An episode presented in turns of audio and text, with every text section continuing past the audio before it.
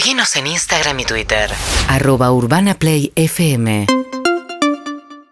Vamos a hablar ahora con José Luis Espertes, economista, es precandidato a diputado en la provincia de Buenos Aires por Avanza Libertad. Estos libertarios a los que, por la mirada que tiene tanto la izquierda como Alberto Fernández, pueden ser también una opción atractiva para los más jóvenes en esta, en esta campaña. ¿Qué tal, Espert? Buen día. Hola, hola, buen día, ¿cómo le va? Bien, ¿y usted? Fantástico. Bueno, eh, ¿usted siente que tienen público joven? ¿Hay una idea de que ustedes son la, la, la, uno, cierto eh, grupo de jóvenes podría optar por, por eh, ofertas como la suya o como la de Miley en Capital? Bueno, las encuestas que he visto marcan que nosotros en el segmento joven, digamos de 30 años para abajo, somos los más, seríamos los más votados, ¿no? Eso ya pasó también en el 2019, cuando yo debuté como político en la candidatura presidencial, sí, los jóvenes tienen un gran enganche con nosotros. ¿Por qué? Porque yo creo que los chicos con toda la conectividad que tienen ven lo que lo que pasa en el mundo, ¿no? Lo que pasa en el mundo que le va bien y también lo que pasa en el mundo donde le va mal. Pero bueno, como nos va tan mal a los argentinos, los chicos se dan cuenta que las cosas que hacemos nosotros son totalmente atravesadas, que jamás nos va a ir bien haciendo las cosas que hacemos, ¿no? Los chicos se enganchan porque nosotros hacemos propuestas de danza libertad de todo sentido común, ni siquiera se pueden decir que son ideológicas incluso. ¿Cuál sería el sentido común? ¿Cómo? ¿Cuál es el sentido común? ¿Qué, ¿Cuáles son eh, de sentido común?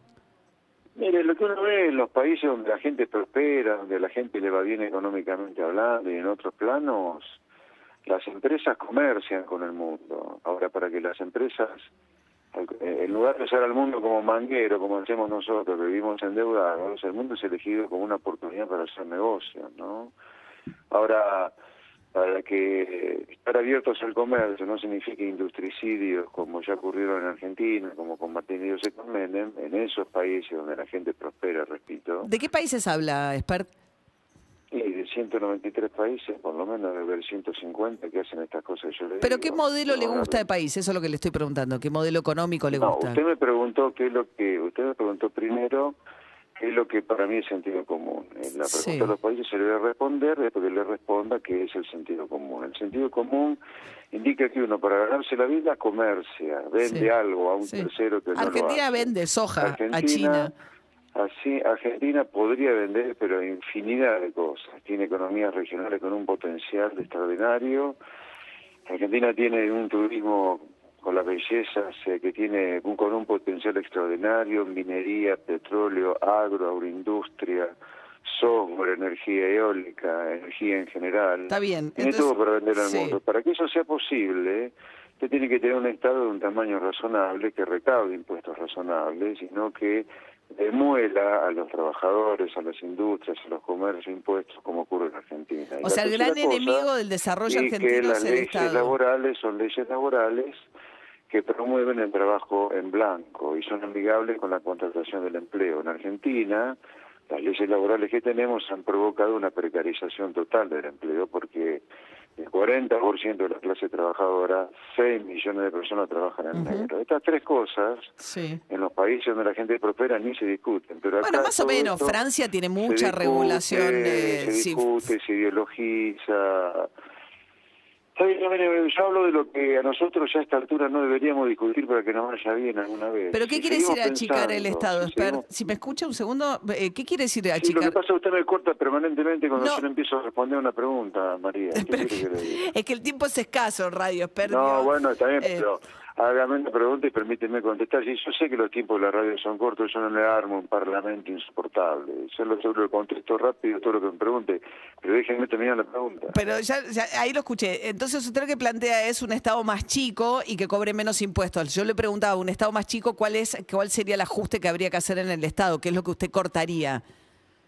Por ejemplo, hay infinidad de superestructuras, la cantidad de ministerios que hay es infernal. La coparticipación habría que condicionarla, en lugar de Papá Noel que soy, a los gastos federales que se hacen en las provincias. Si hay una provincia que no hace gastos federales, no tiene que recibir coparticipación. Así es que se ven muy perjudicadas provincias como Buenos Aires, Mendoza, Santa Fe, Córdoba. Pero, pero le soltaría la mano a las provincias del norte, por ejemplo, que son las más pobres y las que más reciben eh, coparticipación. No, las más pobres son pobres justamente como consecuencia de que no hay ninguna correspondencia entre el gasto que se realiza y el esfuerzo que se realiza. Imagínense lo que serían provincias como Santiago del Estero, Formosa y Chaco, que pudieran tener un sector privado pujante porque se le cobran menos impuestos, por ejemplo. A mí me parece injusto, dado que nos llenamos la boca en Argentina sobre la justicia social, que un pobre de la provincia de Buenos Aires o del conurbano bonaerense esté pagando el IVA sobre la leche para que el grueso de eso vaya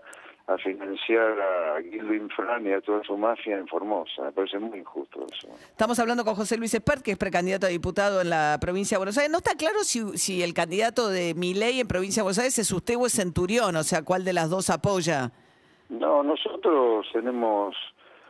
Esta es una elección legislativa donde hay 24 elecciones completamente diferentes. Nosotros en la provincia de Buenos Aires hemos logrado juntar Hemos, hemos logrado un hecho histórico que es juntar a los grandes partidos liberales nacionales con personería nacional como el Partido Autonomista, el Partido Demócrata, la UCD, libertarios republicanos, republicanos unidos y un montón de asociaciones vecinales que nos llevan a las listas. Hemos cubierto el 97% de los padrones de la provincia de Buenos Aires. Así que Usted va con Carolina Píparo, que es segunda candidata suya. Eh, Está en una, Carolina Píparo, digamos, debió eh, salir de la función que cumplía, digamos, justamente en Juntos por el Cambio, con Garro en La Plata, después una situación bastante complicada respecto del rol que tuvo ella como funcionaria de asistencia a la víctima en el caso que está acusado su marido justamente de haber atropellado a dos personas supuestamente porque le habían robado, pero no eran esos dos los jóvenes que le habían robado tampoco. Mm. Sí, ¿qué quiere que le diga sobre eso? ¿Usted está conforme con la actuación de Carolina Píparo como eh, asistencia a la víctima? Yo creo que Carolina Píparo es una persona de un enorme valor, de una enorme valía, muy formada, con proyectos este, que creo que son muy interesantes está muy preocupada por la igualdad en concreto entre la mujer y el hombre. La verdad que me parece una candidata de la hostia. Estamos muy contentos en el espacio con su participación. ¿Qué es la igualdad en concreto? ¿Distinto de qué? No, no, que en lugar de que siete hombres deciden lo que tiene que hacer una mujer en política, que la mujer tenga la misma participación, el mismo poder. Hay pocas mujeres en Argentina que son realmente muy, muy poderosas, son muy importantes en política. Ella lucha por cosas eh, que yo comparto como esas, por ejemplo, que la mujer tenga un rol cada vez más preponderante en lugares de poder. Por ejemplo, por ejemplo, además tiene un proyecto de reforma educativa que me parece muy interesante, acorde con los tiempos de pandemia, por ejemplo, recuperar la doble escolaridad para que los chicos recuperen la cantidad de días de clases que han perdido, el desastre que ha sido las clases este, no presenciales, en fin. Sí, sí, nosotros valoramos mucho la incorporación de Carolina Píparo a, nuestro espacio e insisto, eh, para algunos votantes de Cambiemos preocupados porque Cambiemos pierda bancas en el Congreso, a manos nuestras, lo que yo le digo a esos votantes de Cambiemos temerosos, que no se preocupen, que esta es una legislativa, si algún diputado de Cambiemos pierde una banca a manos nuestras de algún miembro de Avanza Libertad, nosotros somos tan defensores de la República como cualquiera de ellos y económicamente jamás votaríamos suba de impuestos, no hubiéramos votado la ley de alquileres que destruyó el mercado de alquileres perjudicando gravemente a inquilinos y propietarios, o la ley de góndolas, etcétera. Lo nuestro es puro sentido común, copiando lo que hacen los países donde la gente vive bien.